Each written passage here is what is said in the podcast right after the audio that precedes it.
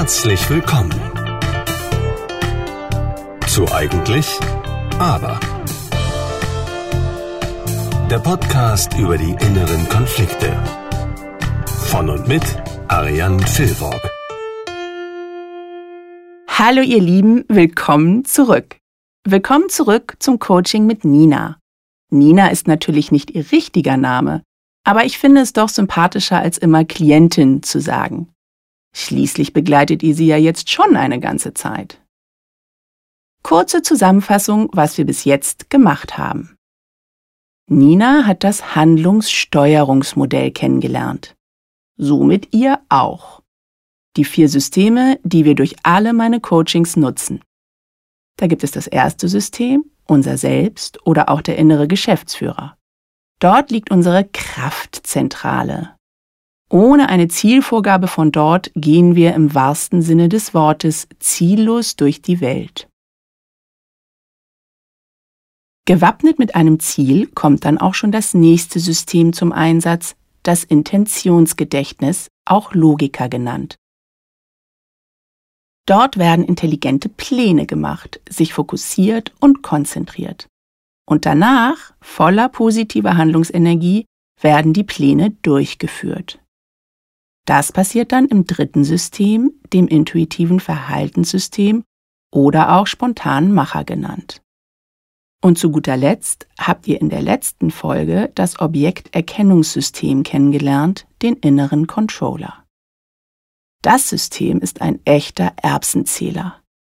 Menschen, die sehr in dem System verharren, finden wirklich jeden fehlenden Punkt auf einer Präsentation und sind dann leider auch so lange irritiert, bis der Punkt gesetzt ist. Wenn alles gut läuft, dann nutzen wir alle vier Systeme gleichermaßen. Nur läuft nicht immer alles so, wie es sollte. Und wenn wir schlau sind, suchen wir uns jemanden, der uns hilft, alles wieder in Balance zu bringen. Oder wir haben selbst die Kompetenz dazu. Hatte ich bereits erwähnt, dass ich diese vier Systeme auch als Bodenanker in meinen Coachings nutze? Vier Bodenanker, über die ich meine Klienten gehen lasse. Zusätzlich zur Erreichung ihrer Ziele möchte ich auch immer, dass die Coaches dieses Mindset mitnehmen und auch in anderen Lebenssituationen gut durch ihre Systeme gleiten können. 1a-Methode, um innere Konflikte zu lösen. Das kriegt ihr im Laufe der Coachings mit. Zurück zu Nina. Dank der Potenzialanalyse, dem EOS, das ergebnisorientierte Scanning, sind wir zu den Kernthemen von Nina gekommen, die wir im Coaching bearbeiten möchten. Und mit dem ersten Thema fange ich in dieser Coachingsitzung mit ihr an. Zunächst müssen wir das System anknipsen, das essentiell für die Zielerreichung ist, den inneren Geschäftsführer. Nina braucht eine Zielvorgabe für ihren Planer. Und ohnehin war eines der Themen für das Coaching, dass ihr selbst, also innerer Geschäftsführer, mehr angeknipst werden muss. Sie ist meistens im Planer unterwegs und überfordert sich damit komplett.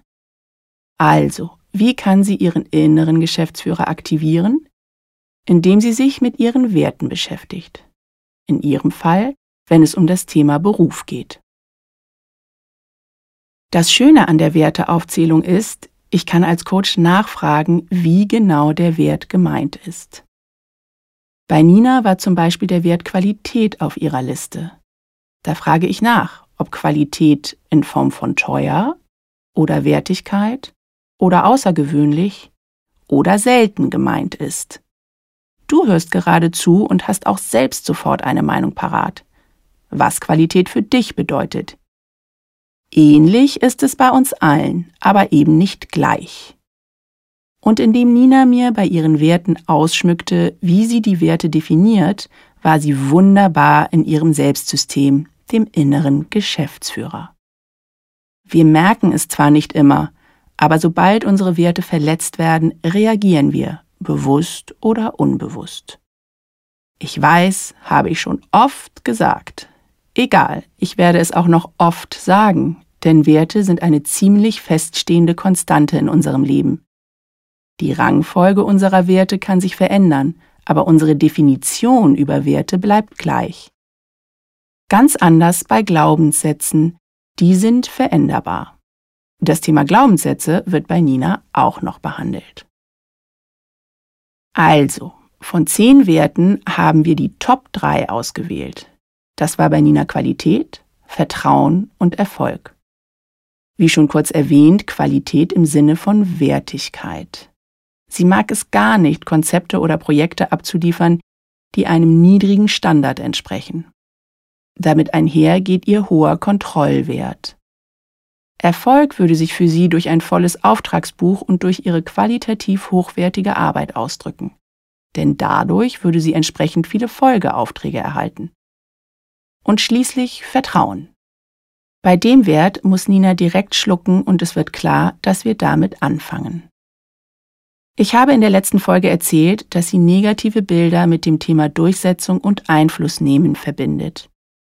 Da spielt Vertrauen eine große Rolle, nicht offensichtlich, aber bei genauerem Hinschauen.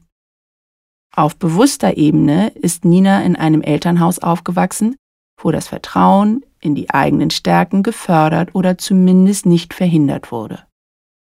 Ein erfolgreicher Vater in der Arbeitswelt, eine Mutter, die zwar nur Hausfrau und Mutter war, aber diese Rolle nicht unglücklich ausgefüllt hat. So die bewusste Erinnerung von Nina. Es wurde kein Druck ausgeübt. Unsicherheit oder Druck hat Nina erst bewusst in der Arbeitswelt erlebt. Vorgesetzte, die sie entweder ausgenutzt oder ihr keinen Raum zum Wachsen gegeben haben. Kurzum, keine Vorgesetzte oder Arbeitsumstände, die eine vertrauensvolle Atmosphäre darstellten. Ich habe dann bei ihr den Satz Ich kann mir selbst vertrauen getestet. Und getestet meine ich wörtlich. Ich hole jetzt nicht schon wieder zu viel Theorie hervor, nur so viel. Ich arbeite mit einer Methode, die sich Wingwave nennt. Die hat zum Ziel, Blockaden und negativ besetzte Glaubensmuster zu lösen. Und ein Bestandteil ist ein sogenannter Myostatik-Test, der so wie Sherlock Holmes die Nadel im Heuhaufen findet. Egal wie um die Ecke gedacht oder vergraben. Er findet sie. Und dieser Test hat auch direkten Zugang zu den unbewusst schlummernden Ursprüngen von Blockaden. Sozusagen der direkte Zugang zum Controller. Ja, Ihr habt es immer geahnt, eigentlich bin ich eine Schamanin. Und ein bisschen Suspense brauche ich ja hier im Storytelling. Nein, die Wahrheit ist etwas weniger mystisch. Dieser Myostatik-Test birgt ganz gängige neurologische Vorgänge bei uns Menschen.